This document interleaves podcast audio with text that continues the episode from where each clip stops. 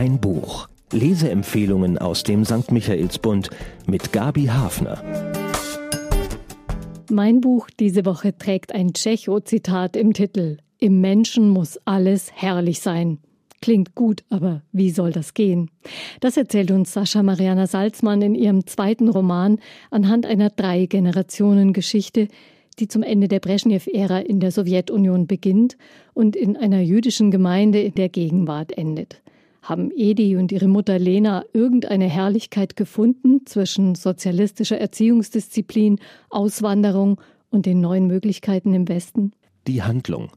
Der Roman beginnt mit einer dramatischen Szene bei einem Fest in Jena. Zwei Mütter, zwei Töchter. Eine von ihnen wurde gerade zusammengeschlagen. Sie haben sich alle länger nicht gesehen und tun sich schwer, miteinander zu sprechen. Nach diesem Blitzlicht in die Gegenwart erzählt die Autorin Lenas Geschichte, die ältere der beiden Mütter, aufgewachsen in Gorlovka, heute Ukraine, damals noch Sowjetunion. Zwei-Zimmer-Wohnung, ehrgeizige Mutter. Den Raum für Kindheit findet Lena in den Sommern bei der Großmutter. Toben, Haselnüsse ernten, Freiheit und Herzlichkeit spüren. Vor dem Schuleintritt ist es aus damit. Lena muss sich vorbereiten und die Großmutter zieht mit in die Stadt. Und dann, nach der Grundschule im Sommer, Pionierlager. Hier lernt Lena Aljona kennen. Verdrehte Füße hat sie nach einem Unfall und auch ihr Denken ist nicht so stromlinienförmig gepolt, wie Lenas Mutter das bei ihr versucht. Nicht mal studieren will Aljona. Das aber steht für Lena fest. Ihre Mutter leidet an einer schweren neurologischen Krankheit. Sie will Ärztin werden. Die Eltern haben schon gespart, um an den richtigen Stellen zu schmieren. Doch die begabte Lena will es aus eigener Kraft schaffen. Von den vorgezeichneten Pfaden abweichen? Sie wird sich den Willen dazu schon noch abtrainieren. Dem Chefarzt fällt sie später auf, weil sie so still und unauffällig ist. Eine Leidenschaft erlaubt sie sich. Die Affäre ist schon zu Ende, als Lena ihre Schwangerschaft bemerkt. Daniel, ein anderer Freund, wird der Vater der kleinen Editha sein. Er ist Jude und überredet sie zur Auswanderung. Da ist die Sowjetunion schon längst in Auflösung begriffen. Unser Land liegt vom Bauchnabel bis zur Gurgel aufgeschnitten auf dem Operationstisch, heißt es. Etwa zur Hälfte des Romans wechselt die Erzählstimme in die Ich-Form, in die jüngere Generation. Die Sprache wird bildreicher, intensiver. Es ist die Erzählstimme der Anfangsszene. Wenig später im zweiten Teil lernen wir Edi kennen, Lenas Tochter, gerade im Volontariat als Journalistin. Über ihre Leute soll sie jetzt schreiben, Kontingentflüchtlinge in den neuen Bundesländern, die rechts wählen. Ihre Mutter, mit der sie wenig Kontakt hat, beordert sie zu ihrem 50. Geburtstag nach Jena und Tatjana soll sie auch mitbringen, eine Weggefährtin, die wie Edi in Berlin lebt. Noch eine nie richtig angekommene, ein diktaturgeschädigter Jammerlappen, glaubt Edi. Obendrein ist Tatjana schwer krank. Auf der Autofahrt nach Jena zu dem Fest erfahren wir ihre Geschichte. Auch sie kam damals hochschwanger über ihren Ehemann aus der Ukraine nach Deutschland, wo sie von seiner deutschen Ehefrau erfuhr. Ihre Vorgeschichte ist für westliche Leser nochmal ein Intensivkurs in Sachen Überlebensversuche in einer aufgelösten Diktatur wo keiner weiß, ob es ein Morgen gibt und was an diesem passieren soll. Auch Tatjana hat ihre Träume begraben, Tänzerin werden oder die Modeschule besuchen. Und sie berichtet Edi über die Schwierigkeiten mit ihrer Tochter Nina. Und wie wird Edis Begegnung werden mit den Eltern, die sich um sie sorgen, aber so wenig wirklich von ihr wissen? Das Geburtstagsfest beginnt. Die Autorin Sie habe viel gelesen über die Lebensumstände ihrer Eltern in der Spätzeit der Sowjetunion und erst dann konnte sie mit ihrer Mutter über deren Vergangenheit überhaupt ins Gespräch kommen, sagt Sascha Majana Salzmann. Die Schriftstellerin und Theaterautorin ist 1985 in Wolgograd geboren. Ihre Eltern wanderten als jüdische Kontingentflüchtlinge aus nach Deutschland, als sie zehn Jahre alt war.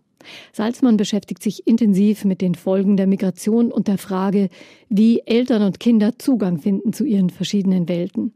Sie selbst gehört als Hausautorin am Gorgi-Theater in Berlin zum jüngeren Kreis von Autoren, die postmigrantisch, postkolonial und genderfeministisch denken. Dafür stand auch der erste Roman der Autorin, Das Temporeiche außer sich. Sein Thema Identitätssuche, das klingt auch im neuen Buch der Autorin an mit dem sie jetzt auf die Longlist für den Buchpreis kam.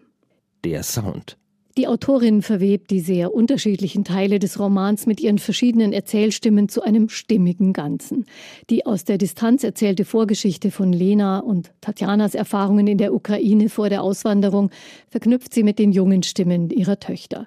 Klare Zeitdiagnosen aus der Rückschau und der dringlichere Ton, die schmerzhafteren Bilder, die Suche nach Antworten bei den Töchtern. Eigentlich war ich gar nicht mehr bereit für noch eine Reise zurück in die Vergangenheit, als das Erzählfenster für Tatjana im Roman aufging. Aber Salzmann erzählt diese neue Geschichte so mitreißend und gewann mich mit einer neuen Facette postsowjetischen Lebens für Tatjana. Für die politische Situation findet Salzmann kluge, pointierte Bilder. Die Lebensfragen und Wunden der Personen verknüpft sie mit symbolisch aufgeladenen Bildern. Eine besondere Giraffe, ein schillerndes Wasserwesen und eine Göttin, deren Füße nach hinten gedreht sind.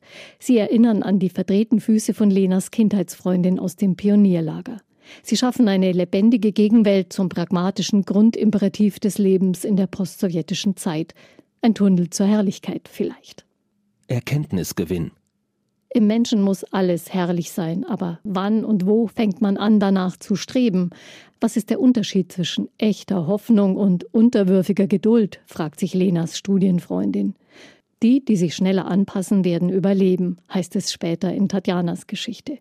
Und Überlebende bleiben sie irgendwie, die Ausgewanderten. Ihren Kindern überlassen sie die Aufgabe, sich selbst zu verorten in Deutschland, ohne die Vergangenheit wirklich zu kennen. Eine Menge Emotionen sind da, denen man sich stellen oder ihnen ausweichen kann. Und viel Einsamkeit, die sich aber doch auflösen lässt. Für wen? Alle, die über Geschichte und Familiengeschichte nachdenken, finden hier poetisch durchdrungene Fakten, Emotionen und viel Raum zum eigenen Nachdenken. Da ist viel Unausgesprochenes, das anregt. Wer selbst eine Einwanderungsbiografie hat, sich für die Sowjetunion interessiert und das, was aus ihr und ihren Bürgern wurde, wird reichlich belohnt. Die pointierten Bilder der Autorin und ihre fesselnde Sprache werden alle begeistern, die Freude an literarisch ausgereifter Sprache haben. Hier kann der Roman einiges an Herrlichkeit vermitteln. Zahlen, Daten, Fakten. Zwei Mutter-Tochter-Paare begleitet der Roman Im Menschen muss alles herrlich sein, von den späten 70er Jahren bis in die Gegenwart, von der Sowjetunion nach Deutschland. Eine Reise über 384 Seiten. Erschienen ist der zweite Roman von Sascha Mariana Salzmann im Surkamp Verlag. Für 24 Euro zu bekommen in der Buchhandlung Michaelsbund in München oder online auf michaelsbund.de.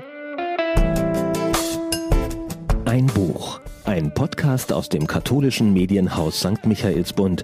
Produziert vom Münchner Kirchenradio.